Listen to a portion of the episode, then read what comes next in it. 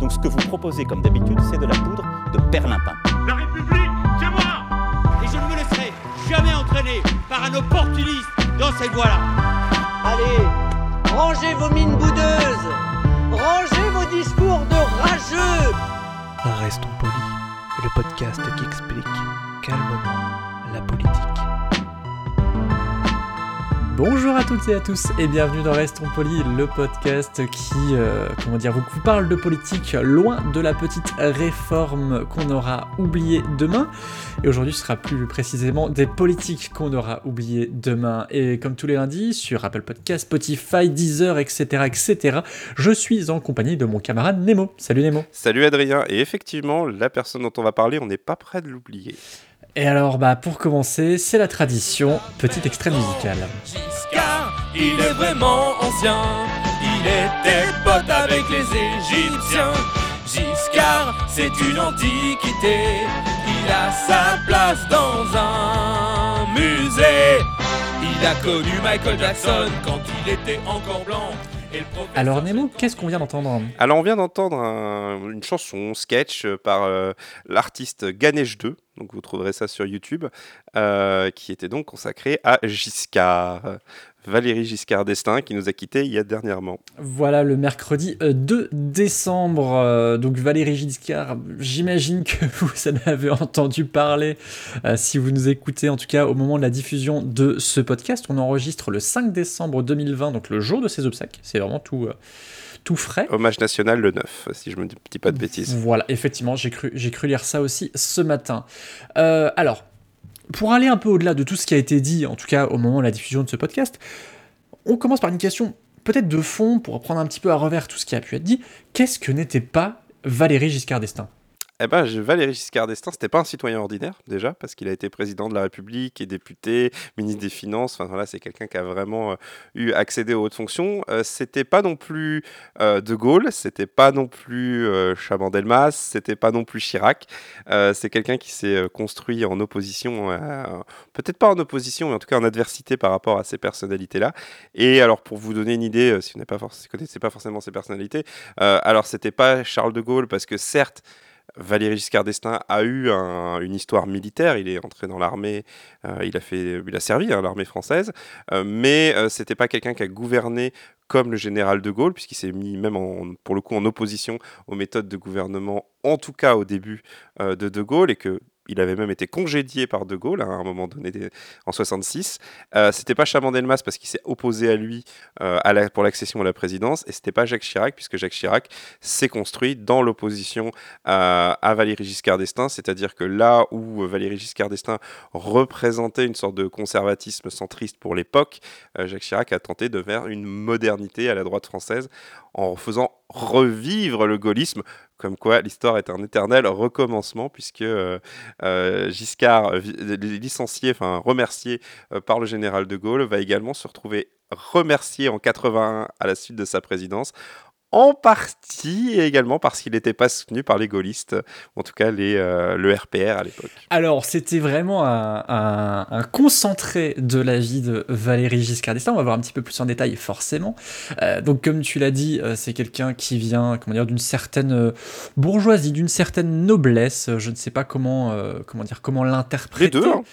Les, les- les deux mon général hein, pour le coup. hein. Et oui, bah, vrai qu'avec un nom pareil, euh, Gis- Giscard d'Estaing, euh, c'est quand même, euh, ça, ça- ça dit à peu près l'origine sociale du, du monsieur. Quand tu t'appelles tout, Destin, t'es quand même prédestiné quoi. Tout à fait. Donc c'est quelqu'un qui a fait donc bah, qui a un parcours tout à fait euh, classique en, en politique, en tout cas pour son époque, euh, puisqu'il a fait vraiment euh, l'ENA, il a fait les grandes écoles, il a fait un lycée aussi prestigieux, il, a fait, il a participé à la guerre, il a participé à la libération Mm. de Paris, il me semble, Et il a fait Polytechnique aussi. et il a fait Polytechnique, voilà, c'était ça. Euh, et donc, bah, qui a euh, été ministre de l'économie et des finances sous euh, De Gaulle, enfin, sous les gouvernements Pompidou 1 et 2 notamment, sous le président Pompidou aussi. Et euh, à la mort donc euh, du, président Pompidou, c'est là qu'il euh, gagne en 74. Et donc, et donc il gagne de justesse face à Mitterrand avec 50,81%.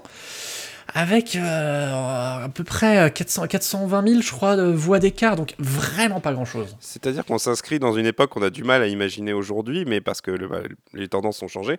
Mais c'était une époque, c'était la fin des, on était dans les années 70, et donc c'est les valeurs de gauche qui progressaient énormément dans la société, et donc il y avait quand même beaucoup d'attentes, en tout cas, à ce que la gauche fasse l'alternance après des années de gouvernance de la droite euh, au pouvoir. Et surtout, bah, la reconstruction était terminée dans les années 70. C'est-à-dire que la guerre est commencée à être derrière nous, l'économie avait été euh, plus ou moins rebâtie. Et donc, il y avait une aspiration aux libertés individuelles. Il faut quand même se rappeler qu'à l'époque, c'est une époque où euh, il y avait une morale très, très, très présente. On est quand même sur une société euh, conservatrice qui a beaucoup de règles, beaucoup de, de doctes, etc. Et que euh, bah, c'était un peu l'élection où on a beaucoup parlé de ça pour Macron, qui ont voulu faire exploser, les Français ont voulu faire exploser les, les, les, les- les règles traditionnelles. L'élection de Giscard, c'est un peu retardé un peu l'échéance, puisque il a, utilisé beaucoup de com modernes, il a utilisé beaucoup de enfin, modernes pour l'époque, et euh, du coup, il a un peu grillé Mitterrand euh, sur ben, des, secteurs idéologiques, en tout cas des avancées qui étaient attendues à gauche. Mais les idées de gauche progressaient, les idées progressistes progressaient justement beaucoup dans les esprits et dans les têtes, et euh, l'élection de Giscard donc le candidat de la droite, est un petit peu un caillou là-dedans, mais il, a quand même été forcé par la société à, évoluer avec elle. Alors, sur euh, le candidat de la droite, j'irai peut-être pas jusque-là quand même, parce que Giscard se euh, présentait comme un centriste. C'est plutôt vers la fin de la vie où il s'est vraiment. euh, il a soutenu Sarkozy, Fillon, etc. Mais Bah, en il fait, a- il se présentait Attends, comme il- un centriste. Il a toujours été à à droite. Il a toujours été à droite. Quand c'est pas lui faire injure que C'est de un centre droit. C'est- Non, mais c'est pas lui faire injure que de dire que lorsque justement, dans- c'est même lui, de lui, lui accorder une certaine cohérence que de dire que quand il a été au ministère des Finances, il appliquait une politique libérale et, de- et du coup, bah, il, a, il a suivi cette politique toute sa vie libérale économiquement. Il l'a toujours été. Oui, mais c'est mais c'est c'est sur euh, justement euh, le côté euh, social qui rééquilibre la balance et qui est euh, qui en a fait la figure centriste que, que l'on connaît euh, je, dirais aujourd'hui plus, je dirais plus sociétal en fait que social. Sociétal, pardon. Effectivement, pardon. Tu as raison. Tu as raison de me corriger là-dessus. Euh, donc euh, oui, euh, faut bien se rendre compte qu'on est euh, à son élection en 74. La crise pétrolière, la première crise pétrolière est là. Donc c'est un peu compliqué. Et en même temps, on a aussi cette volonté de sortir du, du gaullisme. Mm. euh, comme, tu as, comme tu as pu un peu le- le- le- le- l'indiquer précédemment, puisque euh, Ok, on a vu euh, comment dire le, le général de Gaulle, évidemment. Euh, on a vu euh, Pompidou, qui était ni plus ni moins que le ministre du général de Gaulle. Donc, ok, est-ce que la France est prête à passer à autre chose Et donc, c'est tombé sur Giscard, là où on sent que la France peut-être n'était pas prête à, euh, au parti socialiste, de, enfin au parti en tout cas de, de François Mitterrand. Bah, c'est sûr. Euh, aussi parce que et on était aussi en pleine guerre froide, il faut aussi avoir conscience Ouais. de ça. Euh, le côté un peu les chars russes vont débarquer. Ouais, et puis il y avait aussi le fait est que, comme je, pas comme je disais tout à l'heure, Giscard a mené une campagne impeccable. Tu, tu, on en parlait avant l'émission. Toi qui as fait des études de com, on te dit on étudie justement la, la campagne, euh, Oui. la campagne de Giscard pour euh, son côté Kennedy, enfin, pour son côté Kennedy, et euh, dans la France des années 70, d'avoir un peu, d'avoir un président, un candidat pareil. Je veux dire, le slogan c'était quand même Giscard à la barre. Moi, c'est un slogan que j'adore. hein.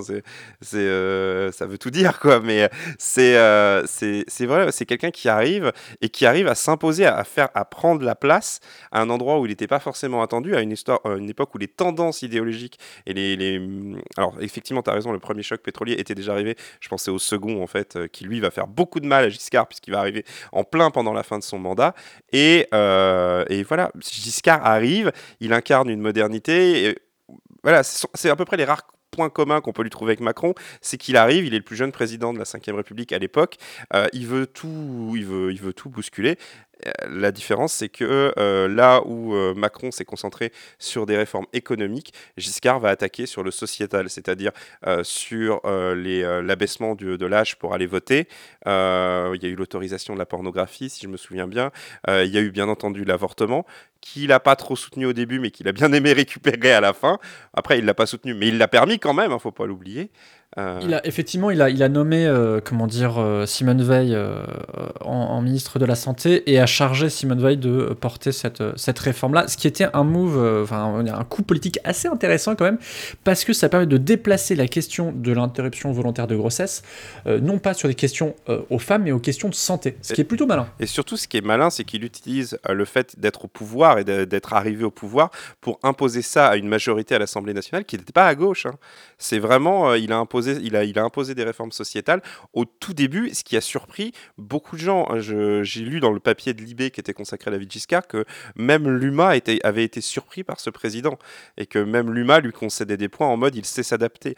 Euh, L'UMA, l'Humanité, journal communiste euh, à l'époque, mais et toujours aujourd'hui. Mais euh, voilà. Euh, donc voilà, ouais, c'est et cette parenthèse un petit peu dans la carrière de Giscard, elle va elle va quand même s'estomper assez vite en fin de mandat, euh, puisque en fin de mandat, bah, il reprendra, on retrouvera le Giscard euh, euh, de l'austérité. je crois que c'est lui qui nomme Raymond Barre euh, en premier ministre pour faire pour faire pour faire pour faire bah, des. C'est-à-dire que l'économie va rattraper. C'est en fait Giscard, c'est le rêve, les années, les années, les années dorées, on pouvait rêver, il y avait le plein emploi, etc. Les gens s'inquiétaient pas.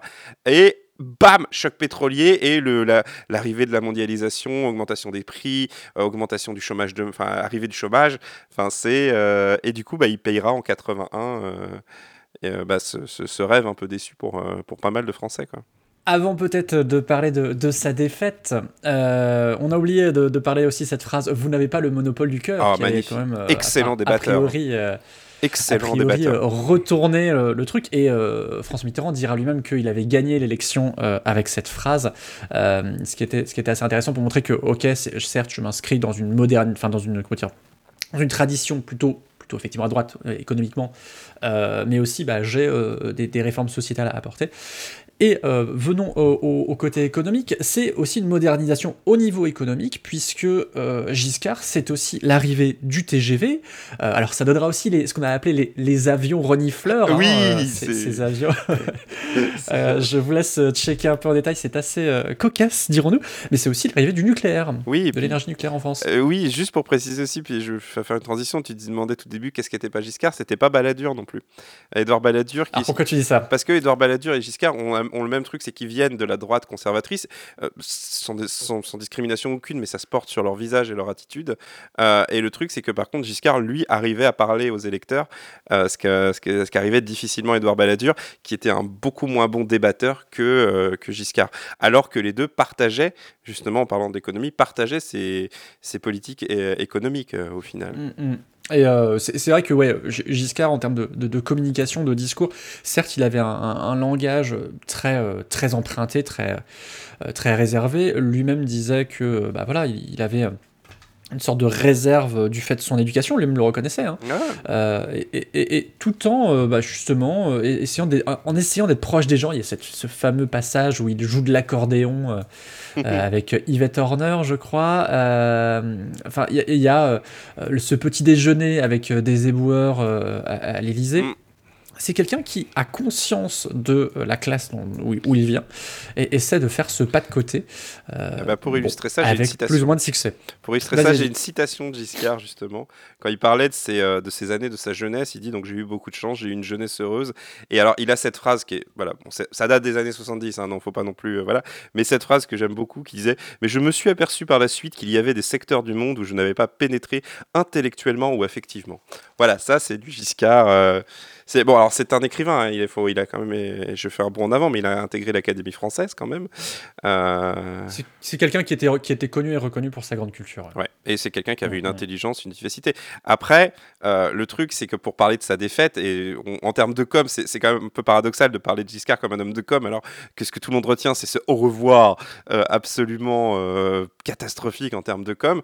Mais là, on arrive sur un président qui s'est fait battre, qui ne le supporte pas, parce que Giscard n'a jamais, jamais, jusqu'au bout de sa vie, digéré la défaite de 1981 qu'il attribuera, d'ailleurs, il y a une anecdote, alors je ne sais pas si elle est vraie, mais ça fait partie de ces anecdotes croustillantes de la politique française, qui fait qu'il appelle le QG de Chirac en 81, Chirac était candidat pour le RPR contre lui et contre Mitterrand, en demandant au deuxième tour, lorsque c'est Giscard contre Mitterrand, il appelle le RPR en cachant sa voix, en demandant, euh, je ne sais pas pour qui voter, et on lui dit de voter Mitterrand. Et du coup, il en voudra, euh, il en voudra éternellement à Chirac, à tel point qu'il y a cette scène qui a été rapportée dans les journaux que j'ai découvert avec la mort de Giscard, quand on enterre Jacques Chirac, euh, on enterre Jacques Chirac euh, l'année dernière, je crois. Euh, je sais plus quand. Enfin bref, on enterre Jacques Chirac. Giscard est là forcément euh, dans l'église, et sauf que bah, le corbillard a un peu de retard, et c'est un vieux monsieur à ce moment-là, il parle un peu haut et dit Mais il est où Chirac? Parce que le gars est en retard à son propre enterrement, et, euh, il s'énerve parce que Chirac est en retard.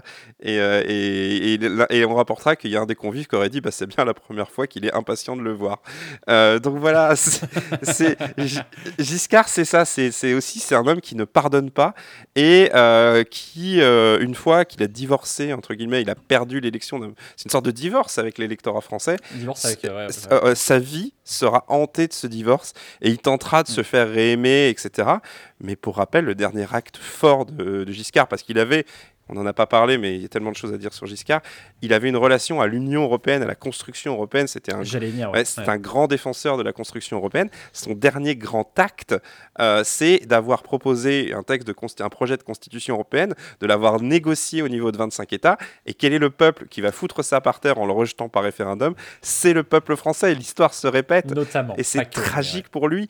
Euh, et euh, voilà. Et c'est, il, il- il terminera sa vie en, es- en estimant avoir été incompris et, euh, et alors que c'est quelqu'un qui a eu euh, plein de postes, etc. C'est incroyable. C'est- effectivement l'incompréhension de, de sa défaite de, de 81 le poursuivra euh, longtemps et effectivement son, son, sa détestation, en tout cas son ressentiment face à Chirac marquera les esprits. Chirac disait lui-même de, de Giscard que il avait une très très très très haute estime pour lui-même. Au milieu, il y a rien, le vide néant, et tout tout tout tout en bas, il y avait Chirac. Et- ça euh, de, de Giscard. Après, c'est Giscard était quelqu'un d'une arrogance assez folle. Il y a des, j'ai lu dans le papier de Libé, il y a des extraits de ses mémoires qui sont incroyables à lire. C'est-à-dire, c'est quelqu'un qui aurait été fier jusqu'au bout d'avoir fait Polytechnique. hein. C'est un peu comme si moi j'étais, hop, j'ai eu 14 au bac, eh, fantastique. Euh, non, mais voilà, c'est quelqu'un qui était d'une arrogance et d'une sûreté. Après, est-ce qu'il faut pas ce genre de caractère pour acquérir ce genre de fonction à l'époque? Mais c'est quelque chose dont il ne se départira jamais. Après, c'était quelqu'un qui était quand même d'une intelligence euh, très reconnue. Quoi. Vous pouvez euh, regarder les, les extraits d'interviews de Jean-Louis Borloo, notamment, qui consultait euh, euh, Gi- Giscard et qui, qui expliquera que même à la fin de sa vie, lorsqu'on lui expliquait un problème, pac, pac, pac, euh, voilà, c'est vous devriez faire ça. Quoi. C'est... C'est quelqu'un qui a effectivement beaucoup aidé à, à la réconciliation franco-allemande. J'ai plus le, le nom de son meilleur copain. Là, Helmut Kohl Helmut Kohl, tout à fait. Euh, euh, T'es sûr que c'est Je sais plus. Euh, Helmut, Helmut Schmidt, voilà. Oui, Helmut Schmidt, voilà, pardon, effectivement. Excusez-nous pour le petit euh, euh, un bragolo, dirons-nous. Bref, oui, je voulais juste un peu nuancer le tableau de, de Valéry Giscard d'Estaing, parce que Brassens disait les morts sont toujours des braves types, et donc du coup, il faut quand même un petit peu nuancer le tableau qu'on fait de cet ancien président. Déjà, euh, comment dire, quelque chose qu'on qu'on peut difficilement le pardonner, en tout cas avec notre regard actuel en, en 2020, euh, c'est le fait qu'il n'ait pas gracié euh, des personnes comme Christian Ranouchi, euh, Jérôme Carin et Amida Djamdoubi, j'espère que je n'écorche pas son nom, qui sont donc parmi les, les derniers condamnés à mort et donc dont la peine a été exécutée. Et ce- ce que la est- gauche lui pardonnera pas, c'est de ne pas avoir aboli la peine de mort, tout simplement. Déjà, voilà, c'est vraiment le truc, et ce qui, ce qui est hyper incompréhensible, parce que Valéry Giscard d'Estaing s'était prononcé plutôt contre, et il n'a pas fait cette réforme-là.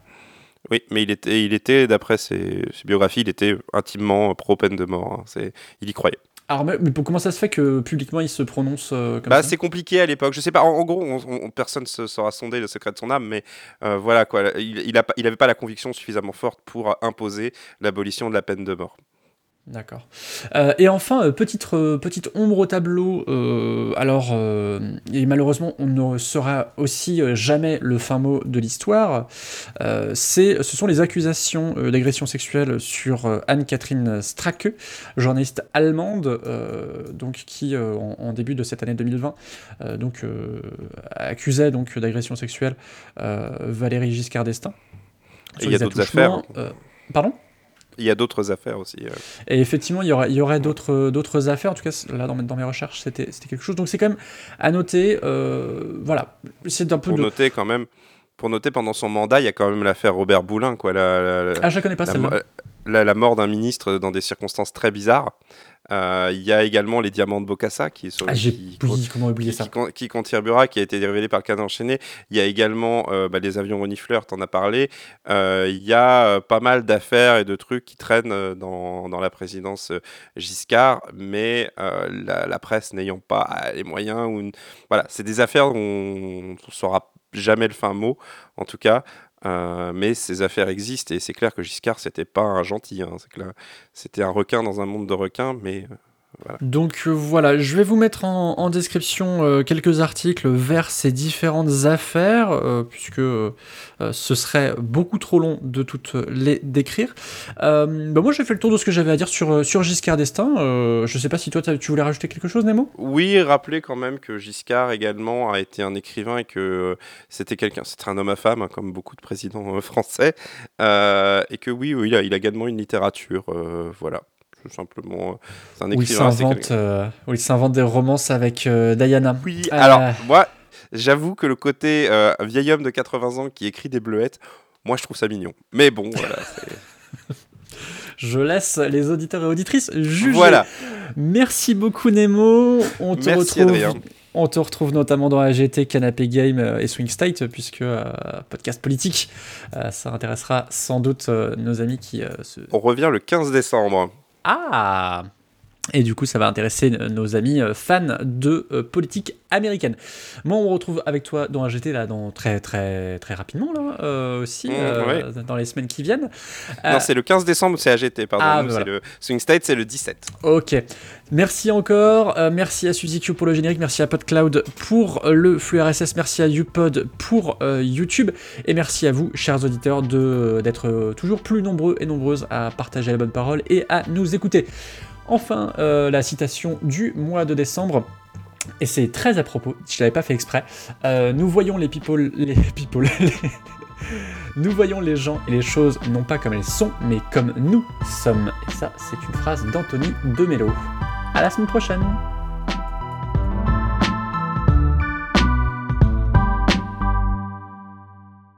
Pour soutenir ce podcast et l'association qui le porte, rendez-vous sur tipeee.com slash studio-dilettante. Et je sais pourquoi tu as fait un lapsus. Je sais pourquoi tu as fait un lapsus, c'est parce qu'il y avait l'affaire des boat people, sous Giscard. Ah, à regarder.